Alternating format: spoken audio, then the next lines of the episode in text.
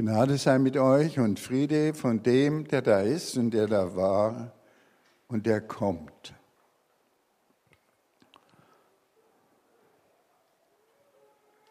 Liebe Geschwister, wir haben es ja schon gehört, heute ist äh, der zwei, äh, vorletzte Sonntag des Kirchenjahrs. Die drei letzten Sonntage sind äh, dem Nachdenken über Vergänglichkeit gewidmet. Heute ist auch Volkstrauertag, der Bundestag äh, versammelt sich, um der Gefallenen der zwei Weltkriege des vergangenen Jahrhunderts zu gedenken und der Opfer, die diese Kriege gekostet haben. Ähm, das äh, macht einen sehr nachdenklich. Auf den, bei den gefallenen Denkmalen werden äh, Grenze niedergelegt und Reden gehalten, überall in Stadt und Land. Und die Besucher vereinen sich in dem äh, Wunsch, dass Friede und Versöhnung herrschen soll. Wenn wir schon gedämpfter Stimmung sind in diesen Tagen, dann hat uns der vergangene Mittwoch noch ein Stück nachdenklicher gemacht. Ähm, Amerika hat den Donald Trump gewählt, einen Mann, der, von dem wir Europäer nicht wissen, was er wirklich machen wird. Was er in den Wahlkampf gesagt hat, war zum Teil katastrophal vor allem auch für uns Europäer. Er will zurück äh, in das 19. Jahrhundert praktisch. Ähm, Ameri er will Amerika groß machen und sich gegen alle anderen abschotten. Das betrifft nicht nur die Mexikaner, sondern äh, auch uns Europäer. Wir haben uns ja äh, unter dem Schutzschild der NATO bisher relativ sicher gefühlt. Wir waren so wie große Jungs oder Mädchen, die äh, einen großen Bruder haben, zu dem sie flüchten können und den sie rufen können, wenn ihnen Unheil droht. Und genau das äh, ist jetzt in Frage gestellt. Die Vereinigten Staaten waren ziemlich genau vor 100 Jahren, 1917, äh, mit in den Ersten Weltkrieg eingetreten, haben ihn entschieden und seither das äh, Geschehen in der Politik äh, weitgehend bestimmt. Seit 1945 ähm, können wir Deutsche auch unter diesem äh, Schutz der Vereinigten Staaten ein relativ ruhiges Leben leben und äh, dafür sind wir auch den Amerikanern dankbar. Aber was wird jetzt kommen? Kommt dann die Rolle rückwärts, wie an vielen Stellen in der äh, Politik? In diese Sorgen hinein die viele bewegen, die bei manchen äh, heftige Ängste auslösen, spricht der Apostel Paulus jetzt im Römerbrief.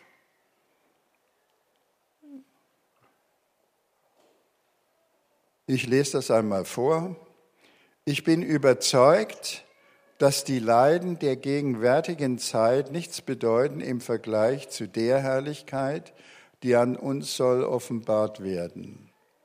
Denn die ganze Schöpfung wartet sehnsüchtig auf das Offenbarwerden der Söhne Gottes. Die Schöpfung ist der Vergänglichkeit unterworfen, nicht aus eigenem Willen, sondern durch den, der sie unterworfen hat, aber zugleich gab er ihr Hoffnung. Auch die Schöpfung soll von der Sklaverei und Verlorenheit befreit werden, zur Freiheit und Herrlichkeit der Kinder Gottes. Denn wir wissen, dass die gesamte Schöpfung bis zum heutigen Tag seufzt und in Geburtswehen liegt. Aber auch wir, obwohl wir als Erstlingsgabe den Heiligen Geist haben, seufzen in unserem Herzen und warten darauf, dass wir mit der Erlösung unseres Leibes als Kinder Gottes offenbar werden. Denn wir sind gerettet, doch in Hoffnung. Hoffnung aber, die man erfüllt sieht, ist keine Hoffnung. Wie kann man etwas hoffen, das man sieht? Hoffen wir aber auf das, was wir sehen, dann harren wir aus in Geduld. Der Apostel Paulus sagt hier also in diesem sonst schwer zugänglichen Text, äh, dass wir Leiden zu erwarten haben. Wir sind zwar Kinder Gottes durch den Glauben und durch, vor allem durch das, was Christus für uns getan hat, durch die Vergebung und äh, Versöhnung und seine Liebe. Aber das ist noch nicht offenbar. Das heißt, äh, wir glauben es, dass es so ist, aber wir können es nicht äh, äußerlich feststellen, weil der Messias ja noch nicht wiedergekommen ist. Nun äh, bezieht der Apostel Paulus, äh, Paulus sagt ja, ich bin überzeugt, dass die Leiden der gegenwärtigen Zeit nichts bedeuten im Vergleich zu der Herrlichkeit, die an uns offenbart werden soll. Wenn wir schon leiden, sollen wir sozusagen äh, mit einer Zukunftsperspektive leiden, das heißt, das, was kommen wird, ist viel herrlicher, als wir uns das sogar vorstellen können. Der Paulus äh, redet nun nicht nur von äh, uns Menschen und Christen, sondern er redet nun von der ganzen Schöpfung. Und das finde ich sehr aufregend, weil äh, wir haben äh, bisher die Schöpfung immer so etwas beiseite gelassen. Äh, wir haben sie besungen und Gott dafür gedankt, dass es so schöne Pflanzen und Tiere gibt und Menschen. Ähm, aber was bedeutet das nun äh, insgesamt? Wörtlich heißt es hier, die Schöpfung streckt sehnsuchtsvoll den Hals nach vorne. Sie, die ganze Schöpfung, also Tiere und Pflanzen, warten auf das, worauf, worauf auf wir warten, nämlich auf die Erlösung und die Herrlichkeit Gottes, die offenbart werden soll.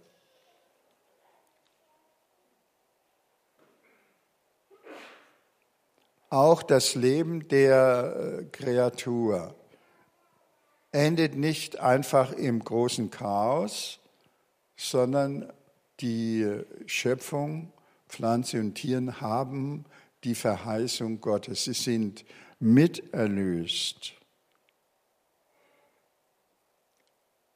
Wir sollten jetzt äh, das in das ins Auge fassen, was das bedeutet, sozusagen eine äh, Theologie der Globalisierung, möchte ich einmal sagen, äh, mitdenken. Die Schöpfung, schreibt der Apostel, ist der Vergänglichkeit unterworfen, nicht aus eigenem Willen, sondern durch den, der sie unterworfen hat. Zugleich gab er ihr Hoffnung. Die Geschöpfe äh, vergehen so wie wir Menschen, aber sie haben eben auch eine Hoffnung. Durch den, der sie unterworfen hat, äh, wer ist damit gemeint? Das kann eigentlich nur Gott sein. Gott hat die Schöpfung unterworfen und ähm, des, uns Menschen und deswegen ist sie mit in unser menschliches Schicksal eingebunden. Wir sehen das immer mehr in der ganzen Entwicklung. Ähm, oder ja, auch das, was jetzt in Marrakesch verhandelt wird, äh, hat das ja zum Thema. Es besteht also die Gefahr, dass sich das Klima verändert und riesige Katastrophen über die gesamte Schöpfung kommen durch Schuld des Menschen. Wie äh, kann man sich das vorstellen, dass Gott die Schöpfung den Menschen unterworfen hat? Ähm, Mitte September habe ich in, am 15. September kam eine neue Nummer der Zeit. Da gibt es ja immer so eine Abteilung Wissen und da waren aufregende Sachen geschildert. Die haben mich fast angesprungen. Und da habe ich mir gedacht, darüber will ich weiterdenken. was hat die Wissenschaft da vor, äh, herausgefunden? Die Erbgutforscher in äh, Amerika haben äh, entdeckt, dass vor 282.000 Jahren. Bei den Primaten den äh, Vormenschen sozusagen ein, äh, eine Veränderung stattgefunden hat, die dazu führt, dass äh, diese, dieses neu entstandene Wesen Mensch, äh, Homo sapiens, äh, der ganzen Schöpfung überlegen ist. Sie schreiben also, der Mensch ist das gefährlichste Raubtier auf Erden, das alle Anlagen hat, alles zu beherrschen.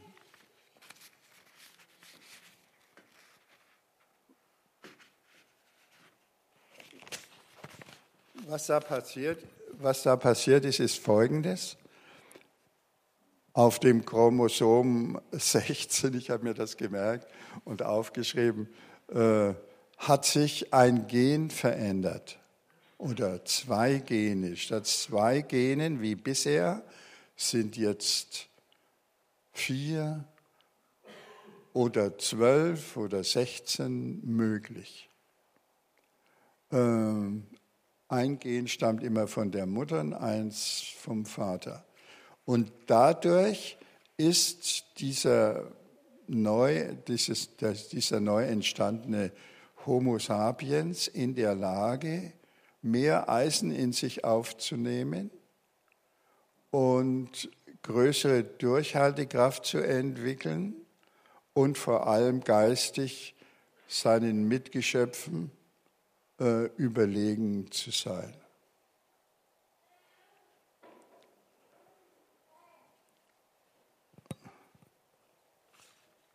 Noch einige äh, Bemerkungen aus diesem Aufsatz. Mit diesem Homo sapiens war die Evolution, der Evolution ein großer Wurf gelungen. Bloß wie es dazu kam, bleibt ein Mysterium, Geheimnis. Der evolutionäre Sprung vom Vormenschen zum Homo sapiens ist eine Blackbox. Die Anthropologie muss zugeben, wir Menschen kennen die Ursprünge unseres Ursprungs nicht. Aber ich finde es schon mal sehr erstaunlich, dass da eine Zahl genannt wird, seit wann es Menschen gibt, eben seit 282.000 Jahren, und dass äh, damit dieser, dieser Homo sapiens, also unsere Vorfahren, einen gewaltigen Sprung gemacht haben. Als ich jetzt diese äh, Aussagen vom Apostel Paulus las, dass äh, dass dem Menschen praktisch die ganze Schöpfung untertan gemacht wurde von Gott, da habe ich gedacht, diese Aussagen, die äh, aus der, aus der Zeit, die Reporter haben das ihrerseits wieder,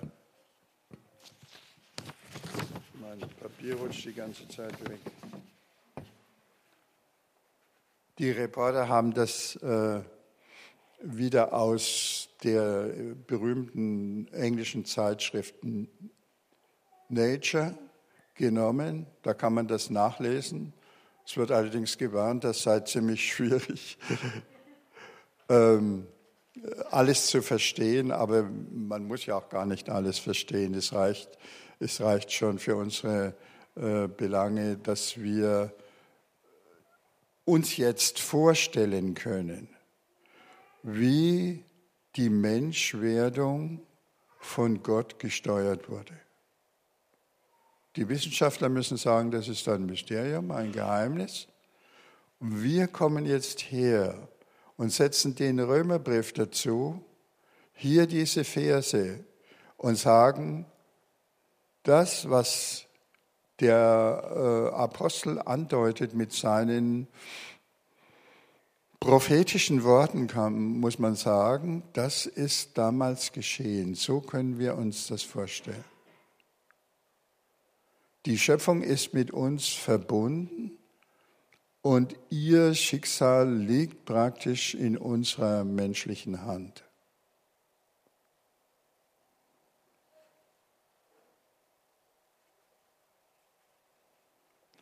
Aber zugleich damit, äh, Gott hat die, Welt äh, nicht sich selber überlassen, wie viele fürchten äh, und über den Weltuntergang nachdenken und die Klimaerhitzung und was weiß ich alles. Sie,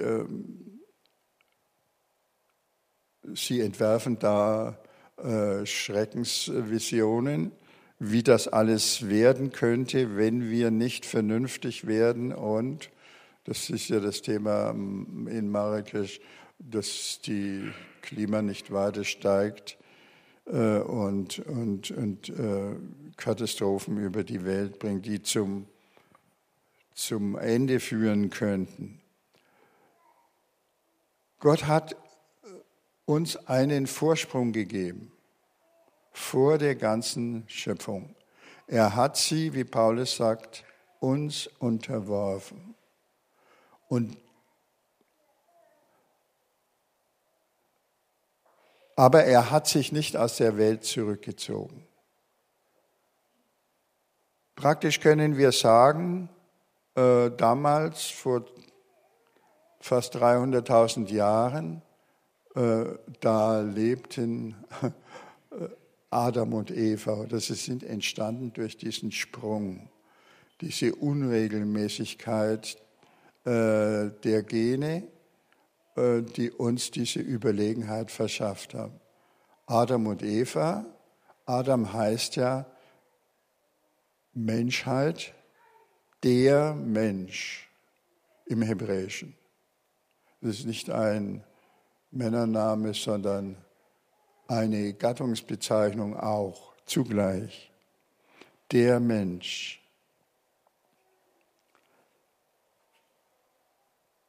Gott hat den Menschen, die Menschen auch nicht sich selber überlassen.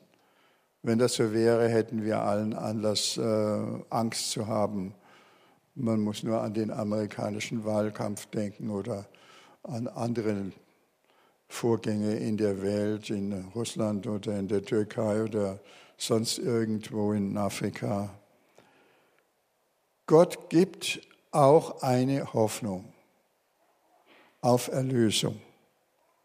Und in da sind nun die Geschöpfe mit einbezogen und sie warten sozusagen, sie strecken ihren Hals aus und schauen auf das, was kommen soll.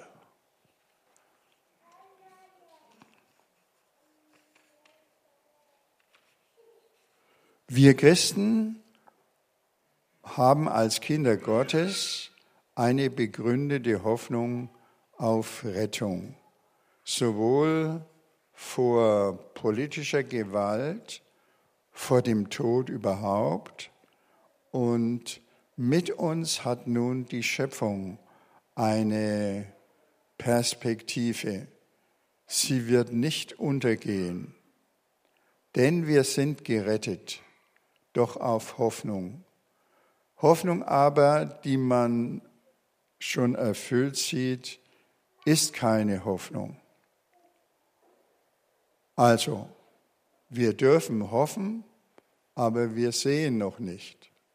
Aber es ist schon entscheidend wichtig für unser Lebensgefühl, dass wir berechtigt hoffen dürfen, besonders wenn wir auf den äh, auferstandenen Christus schauen. Da hat ja die Erlösung in ihm schon begonnen. Das ist nicht äh, ein Wunschbild und dann Traum der Menschheit, sondern es ist bereits Realität. Wenn man in der Bibel nachschaut, was kommen wird,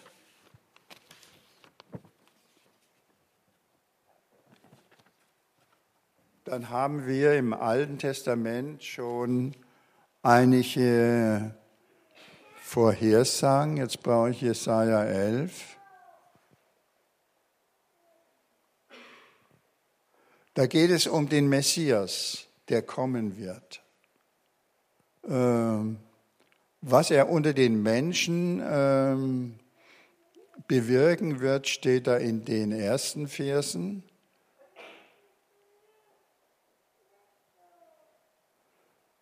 Was in der Natur geschehen wird, in den weiteren.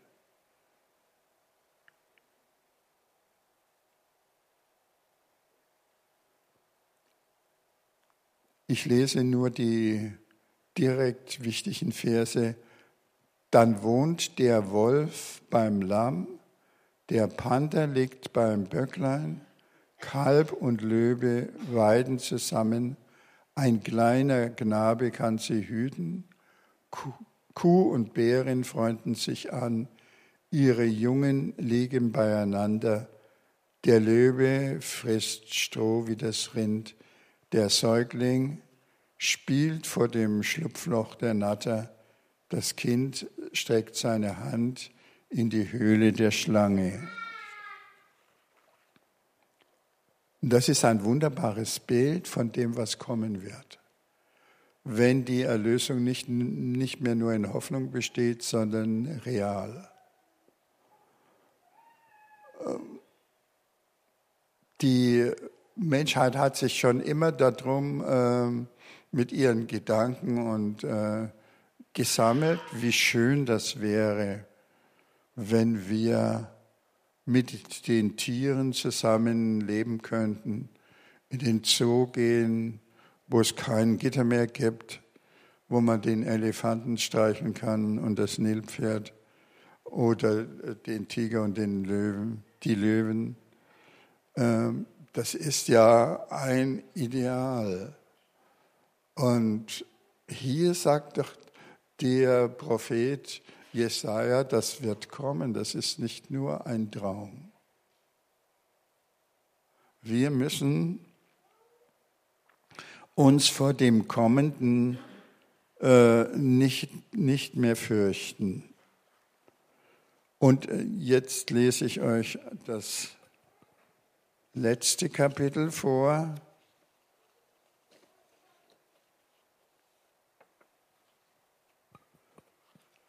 Das letzte Kapitel der Bibel überhaupt, das beginnt so. Er zeigte mir einen Strom, das Wasser des Lebens, klar wie Kristall. Er geht vom, es, muss sagen, es geht vom Thron Gottes und des Lammes aus.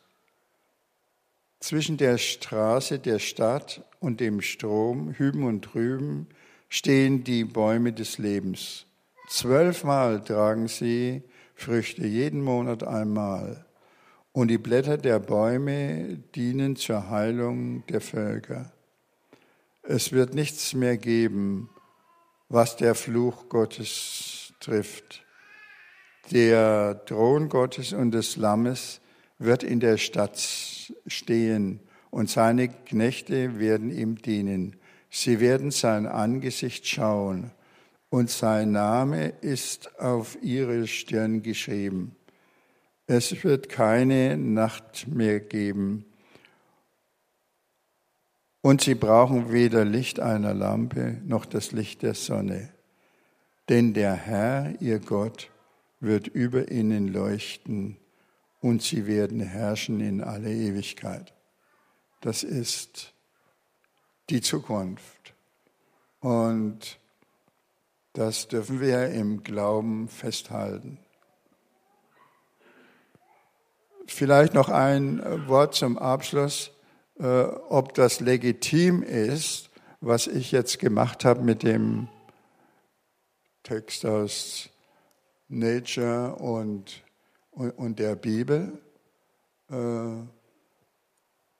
in Wirklichkeit, in Wahrheit muss jeder von uns sich einen neuen Schöpfungsbericht schreiben.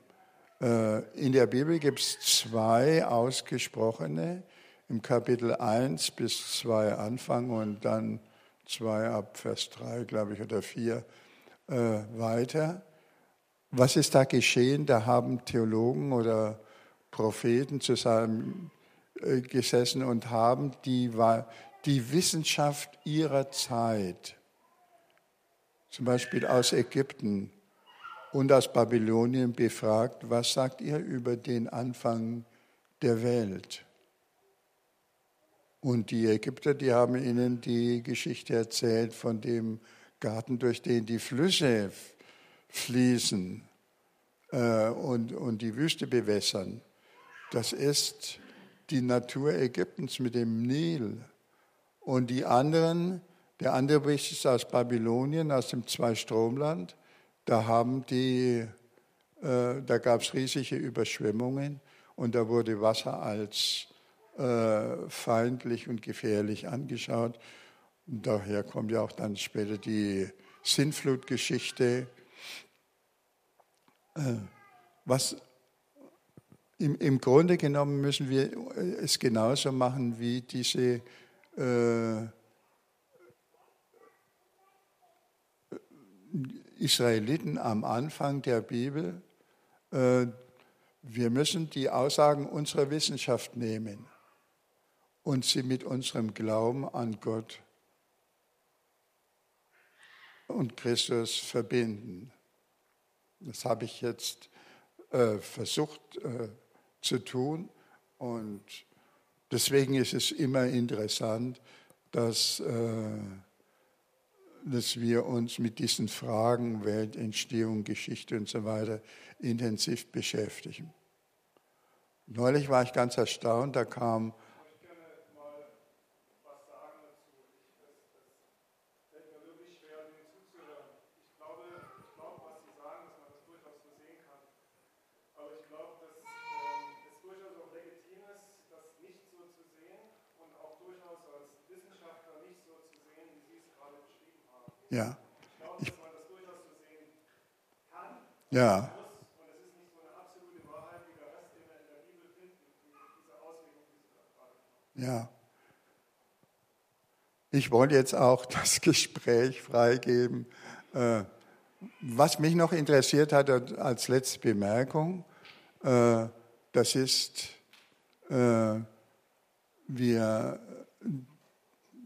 wir haben eine, meine Frau und ich, wir haben einen Bericht gesehen von einer katholischen Theologin, die ist Professorin in äh, Tübingen und die ist Theologin und Biologin zusammen. Die hat beide studiert und sie sagt, es findet ein, äh, ein großes Gespräch statt. Was ich hier sage, ist, ist ein Versuch und jedem ist völlig freigestellt, wie er die Sachen sehen will. Aber ich finde es sehr hilfreich, wenn wir äh, uns das klar machen, besonders weil, wenn wir äh, diese Dinge in unserem Verstand nicht zusammenbringen, die Ängste in uns steigen. Was wird geschehen? Wird die Welt untergehen? Das denken ja viele Menschen. Oder wie dürfen wir uns das vorstellen über die Rettung der Welt? Und ich denke, das äh, ist eine große Aufgabe, der wir uns stellen sollen. Und äh,